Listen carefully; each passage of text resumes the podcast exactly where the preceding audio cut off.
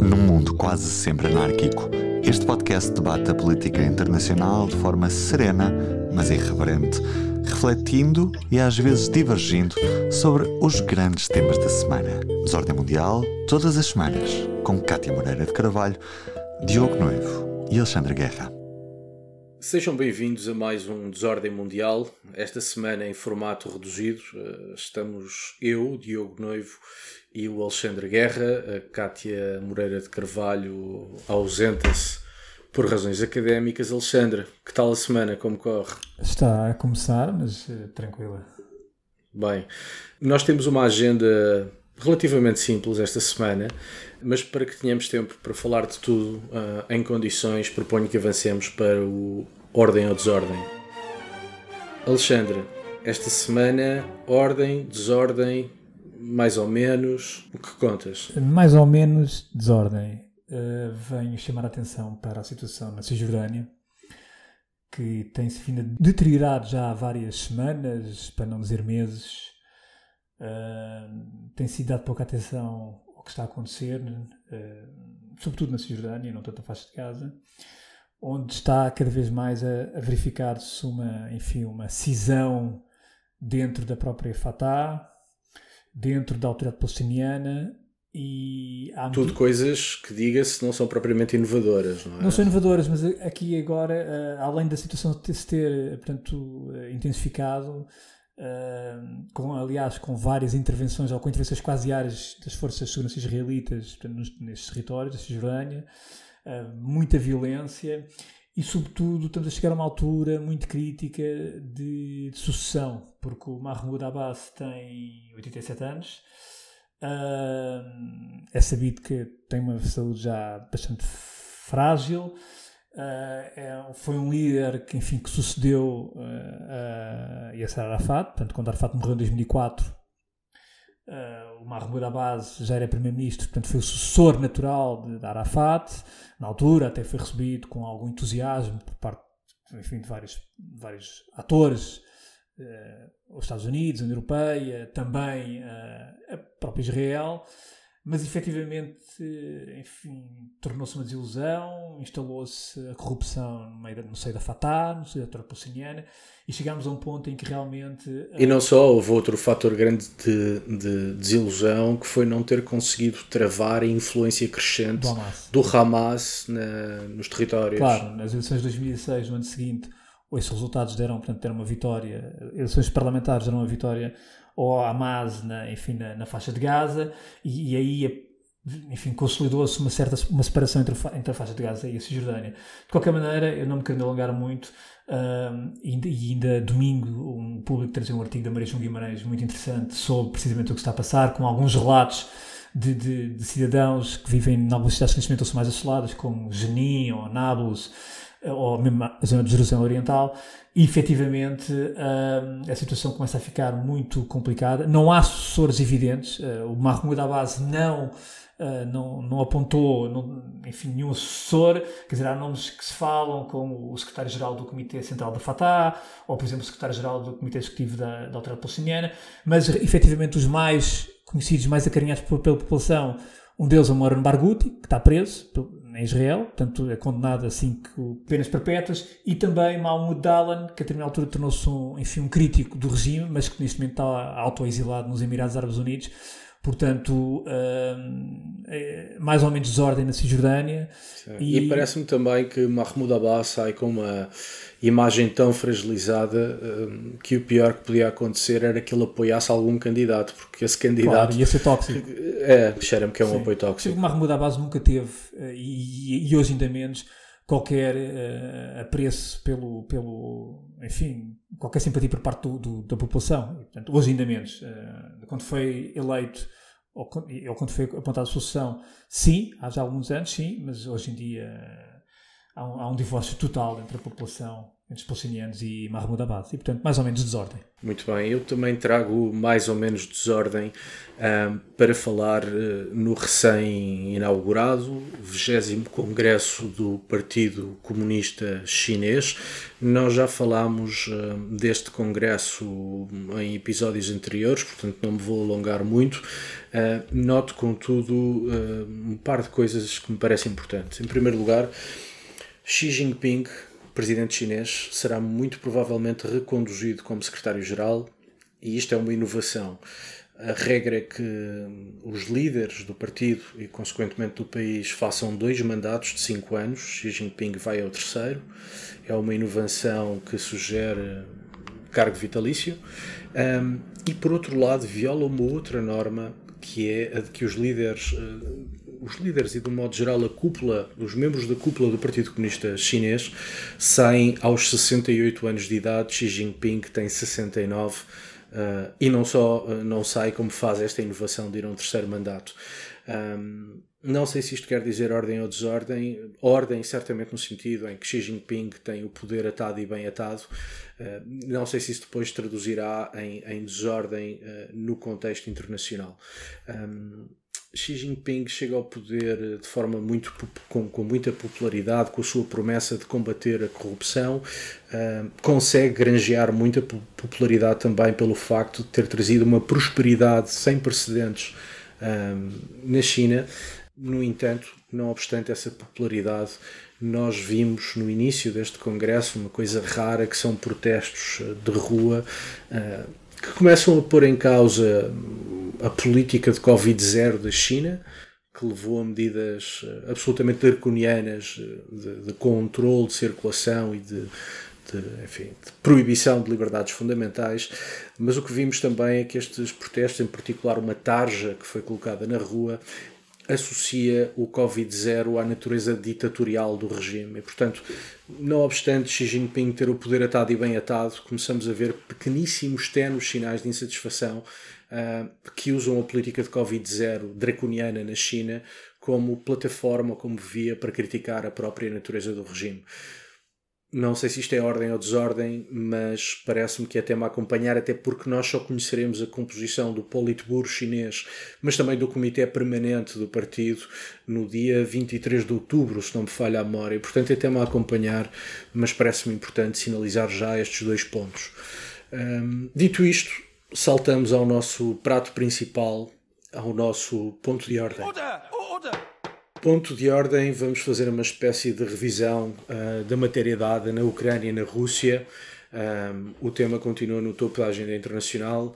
Nós não temos falado muito do tema, mas uh, alguns acontecimentos, como enfim, a destruição da ponte que une a Crimeia à Rússia.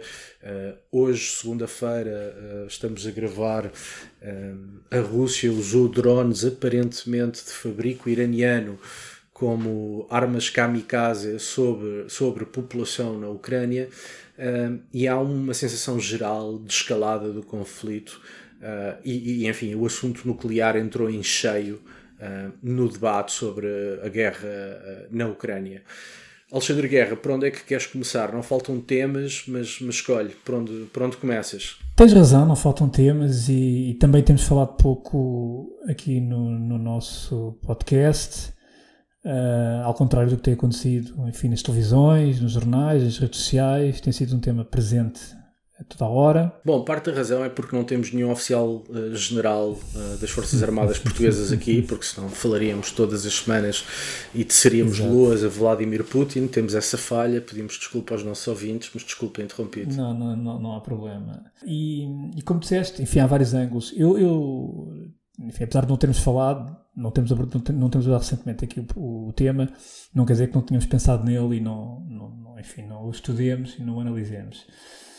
Eu acho que vou, enfim, analisar isto de uma forma mais sistémica para começar, porque eu estive a pensar sobre isto uh, e nós temos que ter consciência quando olhamos para este conflito, uma lógica mais sistémica. Desculpa, deixa-me deixa deixa trocar-te as voltas. Já lá vamos ao sistémico. Vamos começar uh, por coisas difíceis. O assunto nuclear voltou a entrar no, no, na agenda, sobretudo depois de, de, da destruição da ponte que une a Crimeia à Rússia. Um, Putin já verbalizou intenção uh, uh, de uso de armas nucleares, embora de forma mais ou menos, bom, nos casos ambígua, noutros, noutros não tão ambígua. Um, há alguns exercícios nucleares a serem levados a cabo pela Rússia. Um, há inúmeras comparações com a crise dos mísseis de Cuba, cujo aniversário, aliás, se celebrou há não muito tempo. Pergunta direta: vamos ter escalada nuclear, sim ou não? Pois, essa é que é a questão. É que nós estamos, acho que temos, eu não querendo fugir à tua pergunta, isto parece que da televisão. Mas é não é, querendo fugir, vais fugir, é isso? Não, a questão é que eu acho que se começou a entrar num campo de análise, porque já vão já vão, acho que vamos chegar ao oitavo mês de guerra, se não estou em erro, uh, em que começou um pouco na lógica dos palpites, ou seja, vamos ter isto, não vamos ter isto, para a semana vai acontecer isto, não vai acontecer isto, acho que é isto, acho que... E a verdade é que nós já não temos, em, em termos analíticos e objetivos, nós não temos elementos necessários para ter uma resposta com alguma uh, sustentação. Isto é a minha leitura. Ou seja, nós podemos dar uma resposta, mas é uma resposta especulada. Porque Sim, neste há momento, sempre uma dimensão de especulação e, quando não tens a informação aqui, toda, mas com os dados que tens. Mas aqui neste caso é uma especulação bastante uh, acrescida. Porquê? Porque efetivamente nós se olharmos para aquilo que temos, e eu tenho, tenho analisado muita informação que está disponível, nós, esta guerra tem uma particularidade que é, curiosamente, apesar de ser uma guerra que está a ser travada como nenhum, nunca nenhuma outra foi travada no campo de informação, é uma guerra que, paradoxalmente, tem pouca informação, digamos, validada e credível para um analista. O que é que eu quero dizer com isto? O que eu quero dizer com isto é que o, o, a forma como a informação está a ser trabalhada pelos, pelos atores envolvidos no conflito, neste caso os principais, Ucrânia e Rússia, essa informação está a ser trabalhada e está a ser usada de uma maneira bélica. Ou seja, a forma como a Ucrânia e como a, e como a Rússia estão a usar a informação e como estão a disponibilizar essa informação não é com fins, digamos, altruístas para te informar sobre efetivamente aquilo que está a acontecer, mas de acordo com os objetivos que tanto Kiev como Moscou têm. Ou seja, nós temos tido uma, uma guerra altamente informativa, digamos assim, e de conteúdos, uma guerra, e onde a Ucrânia tem realmente mostrado um poder avassalador, e eu quando digo poder é porque isto realmente tem valido uh, conquistas e feitos à Ucrânia, mas a verdade é que nós temos uma, uma, uma informação que é muito parcial, uma informação que é muito instrumentalizada e bem, porque é, quer dizer, é assim que é, é assim que funciona uma guerra, e nomeadamente uma guerra em pleno século XXI, e a Ucrânia nesse aspecto vai ser um case study precisamente por isso. A, a, a Rússia não, nem sequer tem tido arte de, enfim, de, de, de, recorrer ao seu, ao seu melhor estilo mais antipropagandístico para fazer uma coisa bem feita, sequer. Portanto, é, é, é, é algo tão tosco que nem sequer consegue, uh, enfim, combater a Ucrânia sequer. Mas, efetivamente, é complicado, tendo em chega, chega uma altura em que é muito complicado, tendo em conta a informação que vai circulando e aquilo que nos vai chegando, eh, ter respostas para, aquilo que tu, para questões como aquela que tu me colocaste que sejam minimamente sólidas e, e credíveis na minha perspectiva. Por isso é que eu cheguei, um, cheguei encontrei aqui um modelo de análise que é bem mais simples e que me dá respostas mais sólidas. Podem não ser tão precisas, mas são mais sólidas, na minha opinião, que é analisar este conflito naquilo que é o tempo e o espaço.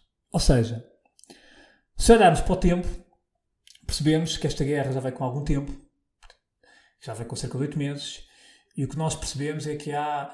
E o que é que isso nos diz? Diz-nos que efetivamente, por um lado, uh, aquilo que a Rússia uh, não conseguiu fazer no imediato, portanto, aqueles objetivos iniciais, e, e, e portanto, não conseguiu uh, vencer a Ucrânia num curto espaço de tempo, e por outro lado, temos o tempo diz-nos que a Ucrânia realmente teve capacidade para prolongar esta guerra no tempo. Mas ao mesmo tempo, também este tempo que também tem passado, também nos diz que a Rússia também não está numa lógica de debandada militar. Ou seja, o tempo vai se prolongando, mas também não confirma, uh, uh, digamos, aquela ideia, isto é a minha opinião, de que há um hecatombe total no exército russo em que a Ucrânia está prestes a fazer tombar o exército russo. Ou seja, o tempo também nos diz isso.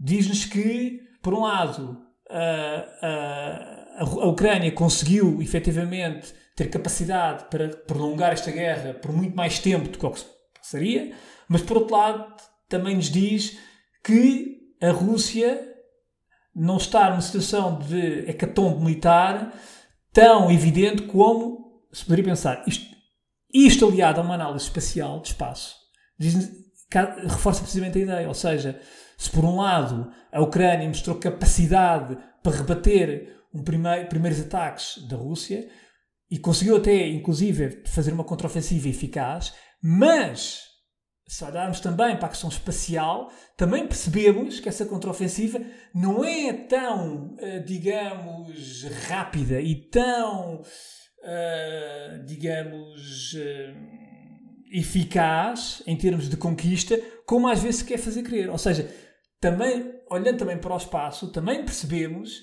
que da parte russa não se vê também aquela, aquela retirada total, como às vezes a informação que nos chega quer nos fazer crer. Ou seja, isto é uma, é uma análise muito simples em termos de tempo e espaço, que me permite realmente, se calhar, o que, é que, o que é que eu quero dizer com isto, resumindo, para os nossos ouvintes, que provavelmente devemos ter alguma cautela naquilo que às vezes é as vitórias imediatas do exército ucraniano, e devemos também ter alguma cautela naquilo que às vezes são sinais aparentemente de desnorte e de hecatombe total que existe do lado russo.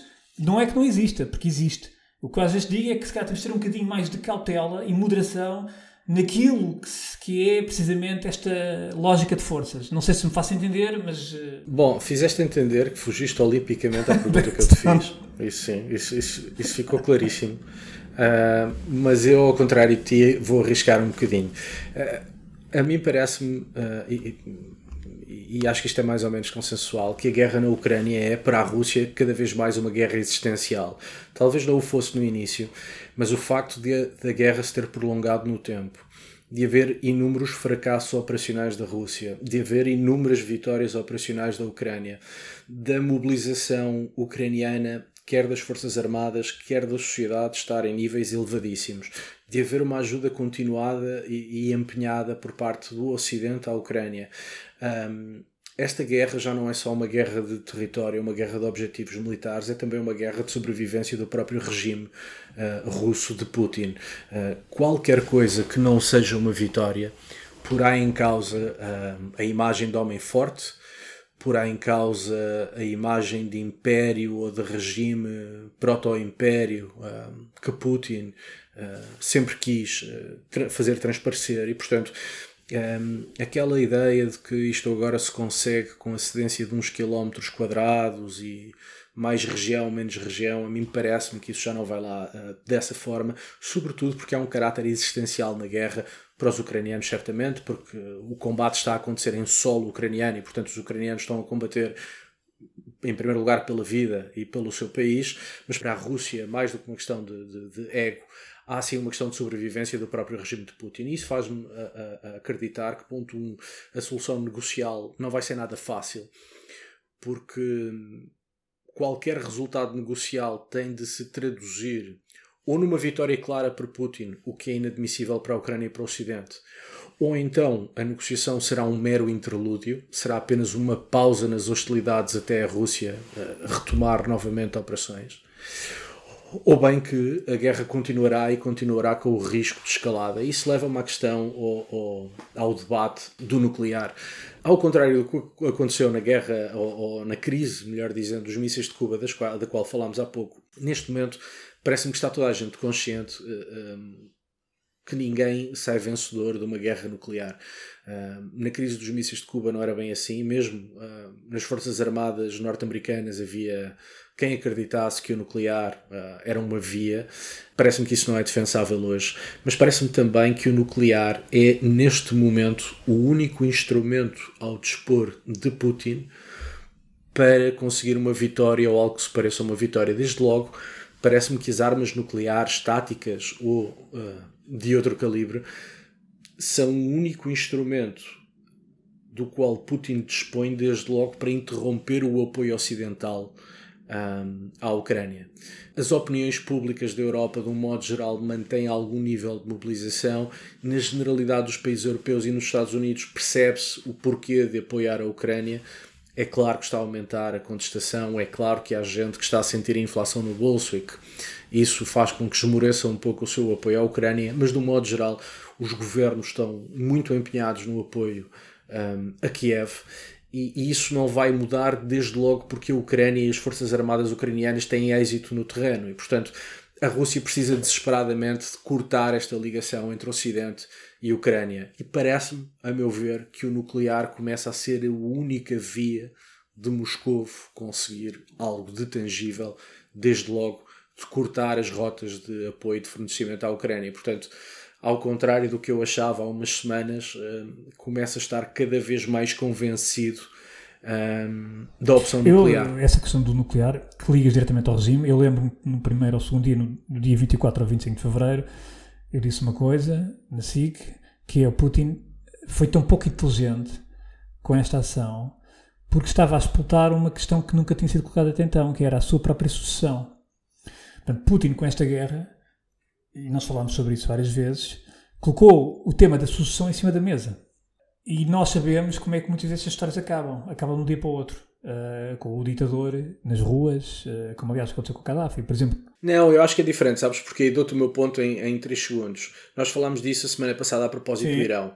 Se a lição que os autocratas aprenderam, aprenderam com a Primavera Árabe, aprenderam com a queda da União Soviética, um, aprenderam em na Venezuela com Juan Guaidó e com, com o regime de Nicolás Maduro é que os regimes que resistem acabam por sobreviver. Os regimes que fazem concessões, como fez Mubarak no Egito ou Ben Ali na Tunísia, caem. E, portanto, a, a grande lição dos autocratas, ditadores, mais ou menos totalitários, parece ser a de resistir. Resistindo, sobrevivem e por isso é que me parece que no Irão o regime mostra uma solidez invulgar e parece-me também que por essa razão Putin também tem o tempo Eu não nego essa resistência. Eu acho que poderá ser pouco, provável a curto prazo, mas não é um cenário que me surpreenda se o amanhã acordasse de manhã e tivesse havido um acontecimento de facto desta dimensão, como aliás a Rússia, quer dizer, nós se nos olharmos, por exemplo, o que foi o período do fim da Guerra Fria, a implosão da União Soviética entre 89 e 91, quer dizer, aquilo foram uma sucessão de acontecimentos completamente extraordinários e completamente improváveis e que tiveram consequências sistémicas. Portanto, eu não, eu não, eu não, é algo que eu, mais, isto, e, e ainda aquilo que eu disse ao início, nós não sabemos exatamente o que se passa neste momento no Kremlin. Nós vamos tendo alguns ecos, algumas notícias que há isto, que há aquilo outro, que há a guerra entre a FSB e o exército, que, que, que há os hardliners que estão a pressionar o Putin. Mas é que é isso. É que as guerras internas do regime, aquilo que vai eh, enfim, transpirando cá para fora, é que é uma competição por nacionalistas, ou seja, entre nacionalistas, a ver quem é que é mas mais é, nacionalista é, e quem é, que é, é mais falcão. É eu, não, eu, não, não. Eu, não, eu não compro essa tese por uma razão muito simples. Porque, porque muitos daqueles que uh, poderão vir a ocupar o lugar numa Rússia pós-Putin, muitos deles já têm um nacionalismo dentro do bolso, ou seja, para eles o que lhes interessa é o tipo de interesse, interesse financeiro, porque já, já, é, já são pessoas não, não, que já claro, têm os seus 50 e tal anos. São, alguns são oligarcas, outros têm interesses, outros têm. Ou seja, já não é uma geração que tem.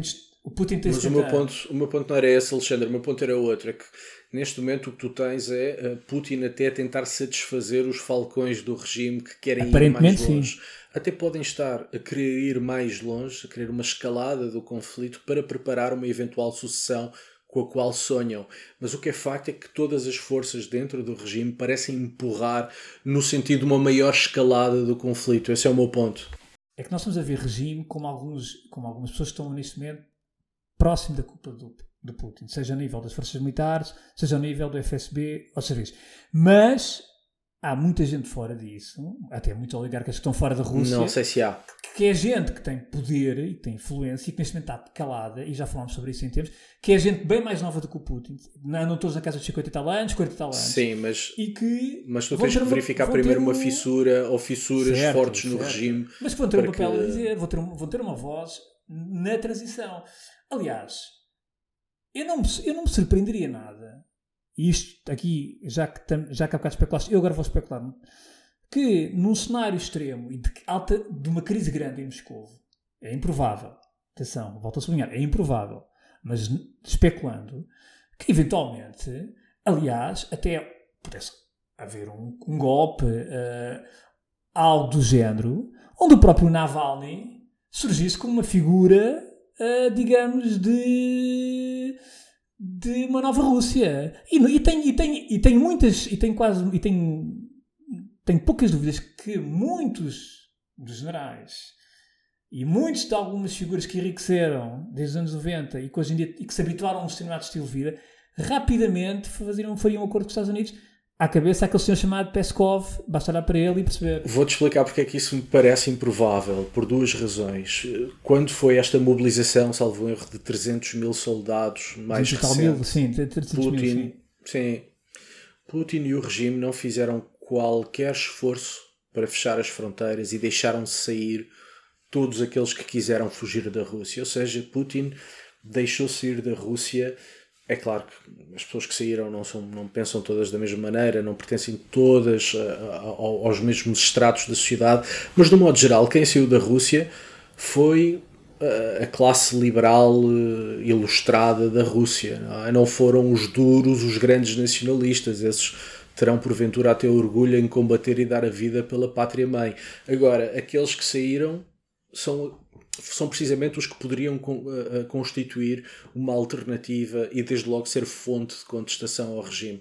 Putin deixou-os sair tranquilamente porque me parece que lhe convinha uh, que saíssem. E há uma outra coisa muito interessante na mobilização: é que Putin, para o esforço de guerra, não mobilizou as pessoas mais treinadas. Não foi buscar gente à polícia de choque, não foi buscar gente ao FSB, foi buscar civis, alguns, na sua maioria, com formação militar. Ou seja, se Putin estivesse realmente interessado em ter tropas eficazes no terreno, tinha ido às próprias estruturas do Estado buscar gente treinada, como por exemplo forças policiais, operacionais do FSB e outros. Mas não foi isso que ele fez. Putin deu muito mais importância a manter no lugar e de forma eficaz as forças de repressão do regime, as forças que garantem a continuidade do regime, do que propriamente mobilizar essas forças para uh, uh, o esforço de guerra. E, portanto, com a escolha ou, ou, perante o dilema de ter que arranjar 300 mil homens para mandar para o combate, Putin não escolheu os mais profissionais porque quis que os mais profissionais ficassem onde estão a garantir os esquemas de opressão normais e a garantir Mas, a sobrevivência do próprio regime. Certo. Por isso é que me parece pouco provável que tu tenhas um. Quer dizer, não é impossível, mas parece-me pouco provável. Claro, estamos, estamos aqui um... a traçar um cenário, mas a questão é Claro. Ponto número um. Uh, efetivamente a Rússia não tem força, e, está mais do que comprovado, a Rússia não tinha forças, o número suficiente de forças bem treinadas para fazer face a um desafio desta dimensão. Mas há outra questão, é que a Rússia viveu uma ilusão durante, na verdade, desde o fim da Guerra Fria, se vamos ver bem, e foi acreditando naquele seu poder militar. A Rússia tinha, quer dizer, o exército russo e soviético tinha uma aura de facto depois da Segunda Guerra Mundial, que até o próprio Ocidente reconhecia que esses esforços. Essa. E a Rússia, até na altura do fim da Guerra, da Guerra Fria, acreditou, e sobretudo a Rússia de Putin, acreditou e criou, viveu, começou a viver uma ilusão, de facto, de invencibilidade, ou pelo menos de uma capacidade, sobretudo nos anos mais recentes, com algumas campanhas que correram relativamente, enfim, bem. Bem naquilo que seriam os objetivos uh, os objetivos de Putin, nomeadamente a Segunda Guerra da Chechênia, aquilo foi uma mortandade brutal, mas aos olhos de Putin e, enfim, e dos, e dos, e dos, dos, comandantes militares, sem qualquer tipo de, de, de, de, quadro moral ou ético, portanto, uh, foram guerras, foi uma guerra, a Segunda Guerra que serviu os objetivos, mas depois, mais recentemente, quer dizer, a própria campanha de 2014, 2014 foi um sucesso, vista pela Rússia como um sucesso, e depois na Síria. E de facto, uh, uh, o próprio Putin uh, acreditou. Mas tu achas que há o risco de, ainda para mais foi nomeado um, um, alto cargo militar que teve um papel importante na Síria, tu achas que o, o que a Rússia fez na Síria pode fazer na Ucrânia? Não acho que consiga fazê-lo. aliás, basta, basta ver porque efetivamente a Ucrânia, uh, estamos a falar de cenários completamente diferentes e eu não sou um especialista em, em, em, em matérias militares, mas efetivamente a, a, Síria, quer dizer. Esse é o meu argumento. Não, a, a Síria, diz, diz, diz, vamos ver uma coisa. a ação deste, deste novo general, chamado General Armageddon, que teve, que teve na, segunda, na Segunda Guerra da Chechênia, comandou uma unidade na Segunda Guerra da Chechênia, e depois, uh, em 2017, esteve na Síria já como comandante da, das forças, da Força Aérea, portanto, da, da, e aí sim foi responsável pelos bombardeamentos uh, os de, em, em Khan Shakun, a capacidade defensiva da Ucrânia, a capacidade de resposta da Ucrânia e, e, e, e, ao mesmo tempo a fragilidade neste momento que, que as Forças Armadas Russas têm, portanto, uh, afasta um cenário, quer dizer, de um, de um, de um bombardeamento indiscriminado, uh, apesar de termos assistido estes dias realmente ao lançamento de mísseis para, para zonas civis, mas nada que se pareça àquilo que aconteceu, por exemplo, na Sim, e quer dizer, e, e na segunda-feira, dia 17 de outubro, nós vimos a Rússia a fazer despenhar drones, portanto aviões não tripulados, sobre população civil na Ucrânia, não é? Uma espécie de Sim. ataque kamikaze com, Sim, mas nada, com drones. Nada, mas, certo, coisa... mas nada na dimensão do que aconteceu, por exemplo, na, na, em Alepo, ou seja, a dimensão do que aconteceu em Alepo e com bombas de fragmentação, bombas incendiárias, etc. Uh, e, e, portanto, nada, nada. Bom, bombas de já foram usadas, sim, mas usadas. numa dimensão. Eu acho que não, não, não ultrapassaste ainda, foi a fronteira da, sim, da guerra química. Sim, sim, Por exemplo, a ofensiva que ele faz em Idlib, por exemplo, na Síria, em 2000, provocou 1.600 mortes. e reconhecidamente, e uma ofensiva reconhecida pelo Human Rights Watch. Portanto, em 2019, 2020 e foi este senhor, que agora está este general Armageddon, que aliás era, era este general que mandava as forças sul, no sul da Ucrânia, portanto, as forças russas no sul da Ucrânia. Portanto, isto estamos a falar de gente que são autênticos facínoras, não têm, enfim.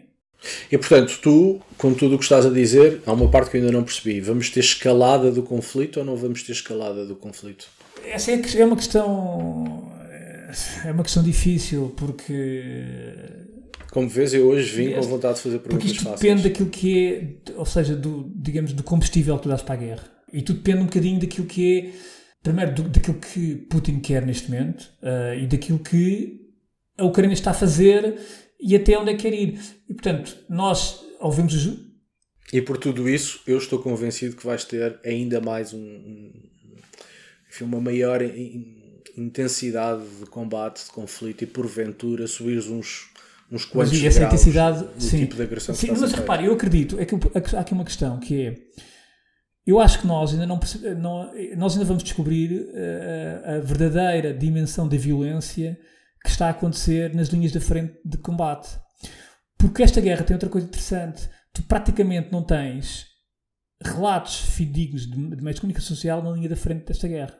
Por uma razão muito simples. A Ucrânia, nesse aspecto, está a fazer um trabalho magistral naquilo que é a gestão da comunicação. Não há ninguém que, se repararem bem, quem fala na linha da frente são pessoas autorizadas, são militares que têm uma, uma, uma, uma, comunicação afinada e não há nenhum jornalista que chegue sozinho à linha da frente. E quando chegam, já chegam depois das forças ucranianas terem estado lá. Diga-se que a Rússia faz a mesma claro, coisa. Claro, exatamente, é? exatamente. Sendo que eh, do lado russo nós já temos alguns casos uh, de encenação daquilo que é filmado demonstradamente casos de encenação daquilo que é filmado. Não sei se do lado ucraniano temos isso. Sim, Diogo, mas são coisas diferentes. Eu, aliás, eu quando digo, refiro esta questão da comunicação por parte da Ucrânia, estou a dizer até com eh, reconhecendo o trabalho em termos comunicacionais e bem feito pela parte da Ucrânia, porque as guerras e a parte comunicacional numa guerra, sobretudo numa guerra em pleno século XXI, eh, faz assim.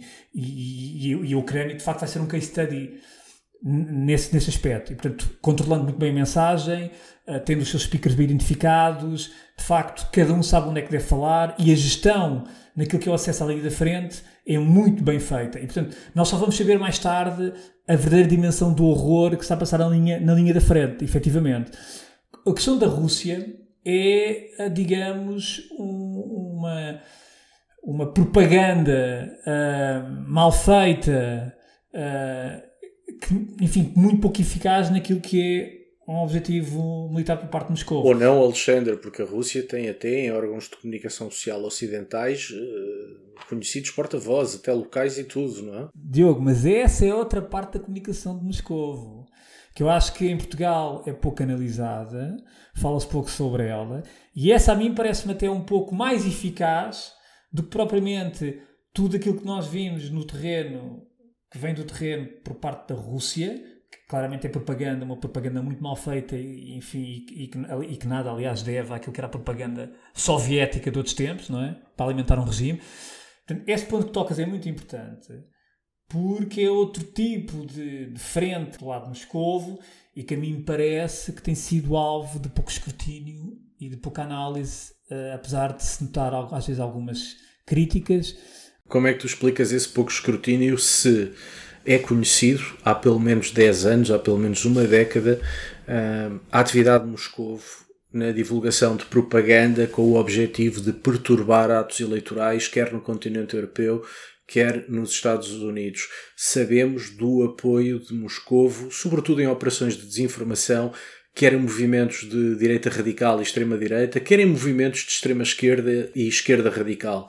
Uh, sabemos, por exemplo, que sempre que há uma oportunidade de perturbar a União Europeia, Moscovo não perde uma oportunidade, como foi o caso do suposto referendo pela independência na Catalunha, onde hoje nós sabemos que houve ampla, amplo envolvimento uh, de Moscou. Sabendo nós há mais de uma década que a Rússia se dedica a este tipo de operações de desinformação, como é que tu explicas que haja tão pouco escrutínio destes uh, porta-vozes, uh, enfim, na imprensa ocidental? Infelizmente, porque a imprensa também ocidental, estes anos tornaram-se num espaço de também show mediático.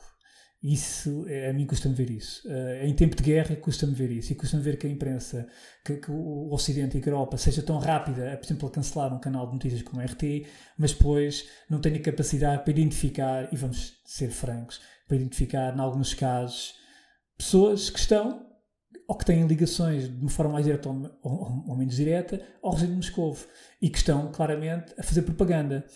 E isto é uma técnica que a Rússia utiliza há muitos anos. Eh, às vezes não é de uma forma muito ostensiva, outras vezes de forma mais subtil, mas isto é uma técnica que a Rússia usa há muitos anos. E, portanto, e há vários tipos de informadores, vários tipos de propagandistas, vários tipos de agentes, se quisermos. Sim, e não descartamos, evidentemente, a existência de idiotas úteis que, pelo simples facto pelo de serem meio idiotas, também. Claro, uh, claro papagaiam aquilo claro, que ouvem uh. Em, em, meios russos. Mas enfim, assumindo que esses casos também existem. Claro, mas o que eu digo é que é preciso ter cuidado com estas pessoas, porque estas pessoas, apesar de tudo, é o que o há pouco disse, apesar de tudo, são mais eficazes naquilo que é a lógica e os objetivos comunicacionais de Moscou do que provavelmente aqueles disparados de propaganda que nós vimos vindos de, portanto, de, do terreno do lado russo. Porque este, estas pessoas têm público para elas. Estas pessoas têm público para elas. Esse é que é o problema. E portanto, e vão alimentando, vão alimentando e alimentando e alimentando. Uh, e, e, há público para essas pessoas. E, há, e depois, e, há, e, pessoas que muitas vezes acreditam convictamente nessas ideias e nessa informação que é passada. Certo. Portanto, e que depois são replicadas, digo... devidamente replicadas nas redes sociais e noutras plataformas. Exatamente. Mas voltando, voltando à guerra, Alexandre, já fugiste à pergunta uma vez, vou ver se foges a segunda ou não. Para onde é que isto vai? Ou seja, para onde é que tu vês, onde é que tu vês as próximas eh, semanas, os próximos meses em matéria de, Olha, de conflito? Sim, eu, isso é uma pergunta importante. Eu, eu aqui vou, vou, vou citar o, o Francisco Fukuyama na, quando esteve agora recentemente no, nas conferências de Estoril, eu estive lá e ouvi, de facto ele disse este inverno vai ser um desafio muito importante, vai ser muito importante para, para todas as partes.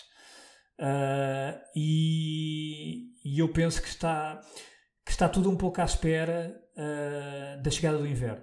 É essa é a sensação que eu tenho. Não, não é. Acho que a Rússia está à espera que venha o inverno uh, para poder, de facto, acentuar a sua pressão e a, a sua chantagem energética. Acho que está a contar, a Rússia acho que está a contar com alguma divisão da Europa quando chegar o tempo de inverno e provavelmente com alguns, algumas disrupções a nível de fornecimento de gás natural. Veremos.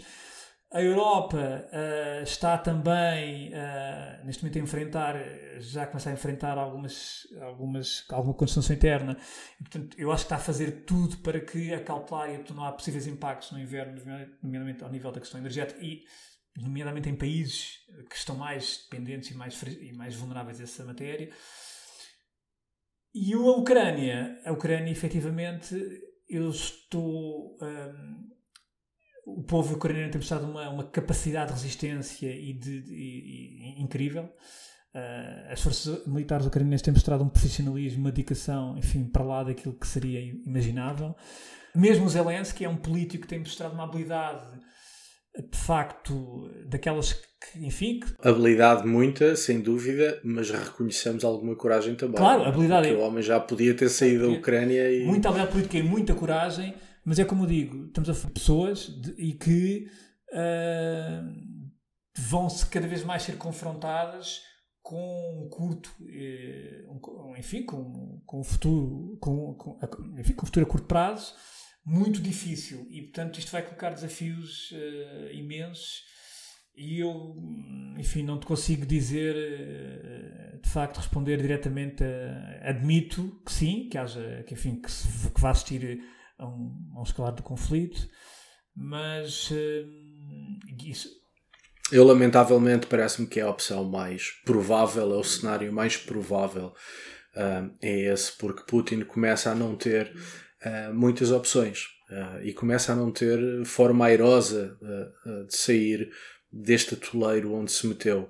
E parece-me também que, ao contrário do que tenho enfim, lido em alguns sítios, parece-me também que Pequim, que a China não vai exercer qualquer pressão sobre a Rússia uh, por várias razões, sobretudo duas que me parecem muito importantes. Em primeiro lugar, o facto de Putin estar no atoleiro ucraniano faz da Rússia o parceiro menor na aliança com Pequim. Portanto, Pequim cresce à medida que a Rússia fica mais atolada na Ucrânia e isso é bom para Pequim.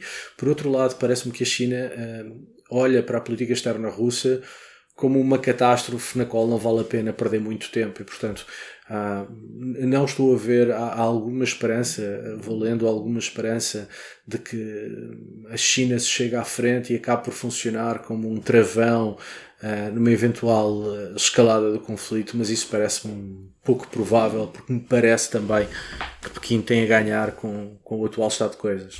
Sim, eu, eu nunca acreditei na tese, uh, ou melhor, olha sempre com alguma desconfiança para aquela ideia de que agora a China e a Rússia iam formar um bloco coeso, enfim, era, era, no fundo era um novo bloco, digamos. Uh, não, forma um bloco, mas é um bloco no qual a China claro, está claramente na posição mais vantajosa. Nós já é? falamos aqui sobre isso.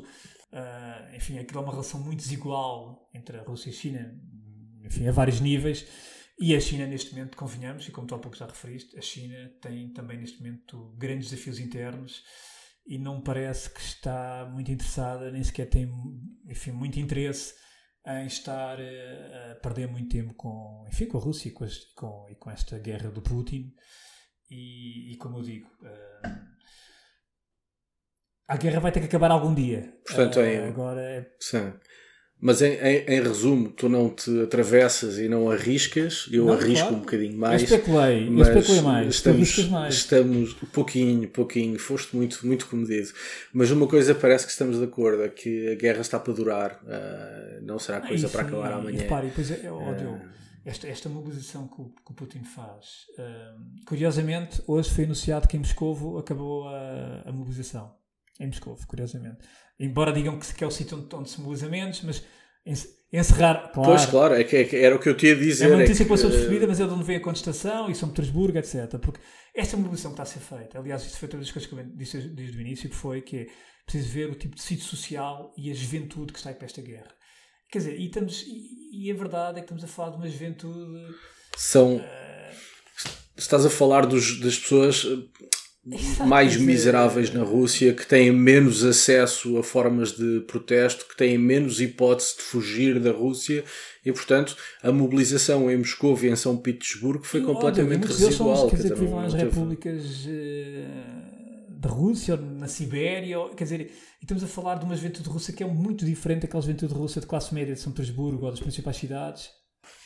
Por isso é que eu te dizia há pouco que a mim me parece significativo que precisando de mais 300 mil homens, Putin tenha optado por ir buscar jovens com este perfil, em vez de ir aos, enfim, aos, ao aparelho de Estado, buscar gente das forças de segurança, buscar gente do FSB, buscar profissionais, não é?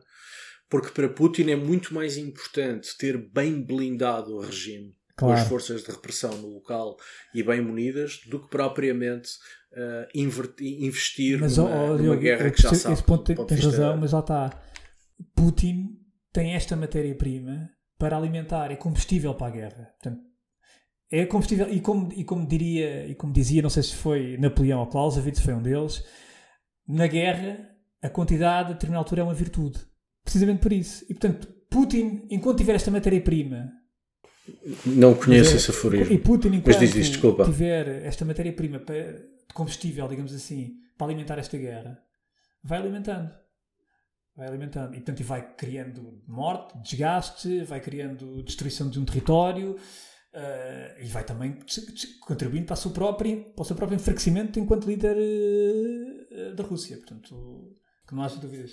Bom, e não obstante estas, estas duas formas diferentes de olhar uh, para o que está em curso na Rússia, uh, a conclusão não é propriamente animadora e, portanto, esperam-nos meses difíceis, sobretudo agora com a chegada do inverno. Suspeito que, se tiver razão, com a escalada do conflito, voltaremos, infelizmente, ao tema. Por hoje ficamos por aqui e passamos para.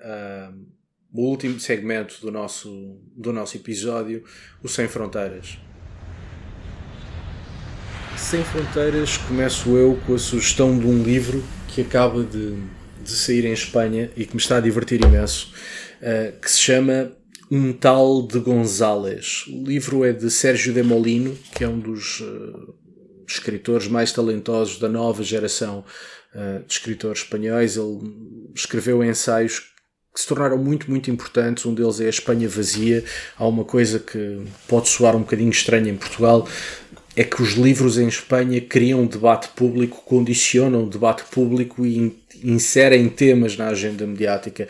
Sérgio Del Molino fez isto com, com vários ensaios que publicou e com este mais recente, um tal de Gonzalez. É um livro difícil uh, uh, de descrever, é um romance não ficcionado, é uma biografia de uma época histórica. Em síntese, o que Molino faz é contar a história do Partido Socialista de Felipe González. Uh, foi uma época chave uh, na consolidação da democracia em Espanha, foi uma época fundamental para o desenvolvimento económico, social e cultural de Espanha. E o que Molino faz neste livro, muito difícil de classificar, é pegar em factos, pegar em coisas que aconteceram mesmo e dar-lhes, eh, enfim, uma, uma capa de romance que depois no fundo também não é um romance, mas uma biografia de uma época histórica. E portanto é um, é um grande livro uh, que me está uh, a divertir imenso e que me, que me, está a fazer muito feliz. Uh, para quem lê em espanhol, recomendo vivamente este Um Tal de González, escrito por Sérgio de Molino e editado em Espanha pela Alfaguara. Alexandre. Eu trago, enfim, falando em nuclear, trago o o épico filme do Stanley Kubrick, Daughter Strange Love. Podemos falar nesse filme, ouvi dizer que, que ele foi inspirado na Rand e a Rand é má. Aliás, o título do filme é Daughter Strange Love or How I Learned to Stop Worrying and Love the Bomb. Esse filme é de 64, do Stanley Kubrick. É uma das grandes obras-primas do Kubrick. Estamos a falar de comédia, humor negro, isto é, de humor negro. Era humor, eu pensava que era estratégia Também, militar, que isso tem, era para tem, ser levado a sério. Ah. E o filme eh, temos que, eh, surge num contexto muito. Quer dizer, surge eh, cerca de dois anos a seguir à crise dos mísseis de Cuba, surge numa altura em que o debate sobre o nuclear, sobre a bomba termonuclear, entre, enfim, e a corrida ao armamento está ao rubro. Surge, isto é muito importante, uh, quando é desenvolvido, enfim, quando se pensa muito, quando se começa a pensar sobre essas matérias e quando é, por exemplo, desenvolvido o conceito uh, MAD, Mutual Assured Destruction. Este conceito foi, enfim, foi, foi desenvolvido, a lógica, por um húngaro matemático, uh, um matemático húngaro, John von Neumann, uh, mas, mas o acrónimo MADS foi, foi depois desenvolvido por outra pessoa, precisamente no Hudson Institute em, em, em 61 ou 62. Este filme é muito interessante porque este filme, basicamente, uh, enfim, conta, muito resumidamente, conta a história de um bombardeiro B-52 que a determinada altura, enfim, por, por ordens de um comandante que se, perdão a expressão, que se passou, há um B-52 que consegue escapar a tudo e a, a todos, a, enfim, e uh, sob as ordens, e incontactável, sob as ordens deste comandante americano, vai, uh, enfim, tem como ordens atacar, uh, um, enfim, locais de, de, mísseis e CBMs soviéticos. Pois o enredo gira toda à volta disto, que é o presidente americano e todo o staff a querer, a querer enfim, travar este, este, este, este, este voo sem conseguir contactar o voo. Mas o mais interessante é, são as questões que estão inerentes a esta discussão, a este filme, as questões daquilo que é o conceito de dissuasão, as questões do, do enfim, da, da, destruição nuclear e uh, sobre esse propósito é muito interessante esta passagem do Dr. Strangelove, o tal personagem que é inspirado não, não só uh, enfim, no Herman Kahn, que era do Rand Corporation, mas também é inspirado noutros, noutras pessoas, no, enfim, no Werner von Braun, que foi o, o, o, nazi que depois passou para o lado americano e que ajudou no programa espacial, por exemplo, no Edward Teller também. Ou seja, este personagem é inspirado numa série de gente que nessa altura contribuiu para ah, pois era o que eu te ia dizer, portanto o Strange Love então foi, foi em baseado em várias pessoas e não só num. Não sei, Diogo, onde é que tu queres chegar, mas eu não vou ceder à tentadora provocação de comentar artigos de terceiros ou de terceiras. E, portanto, adiante. E como eu dizia, houve vários personagens nesta altura que realmente estiveram envolvidos no programa, não só no programa, no programa nuclear, tal também no programa espacial, mas também na, na discussão destas temáticas de dissuasão nuclear.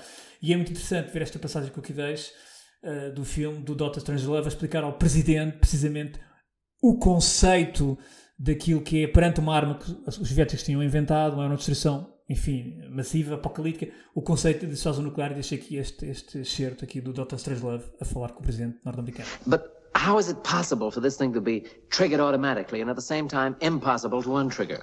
Mr. President, it is not only possible, it is essential. That is the whole idea of this machine, you know. Deterrence is the art of producing in the mind of the enemy the fear to attack. And so, because of the automated and irrevocable decision making process, which rules out human meddling, the doomsday machine is terrifying. It's, simple to understand and completely credible and convincing. Só, só para dizer que isto é o Peter Sellers, portanto, acabamos de ouvir o Peter Sellers, o brilhante Peter Sellers, que aliás desempenha três papéis neste filme: o Doctor Strangelove, o presidente americano e também um oficial de ligação da Royal Air Force. Portanto, é um filme genial e que eu acho que é muito apropriado nesta altura. Infelizmente é muito apropriado, mas eh, sempre foi um filme para se ver que merecedor. E com estes certos terminamos o episódio desta semana com uma referência ao nuclear, que foi um dos temas uh, dos quais uh, falámos. Uh, e para a semana estaremos de volta já com a Cátia na nossa companhia. Alexandre, um abraço a si que nos ouviu. Um Obrigado pela companhia. Para a semana voltamos.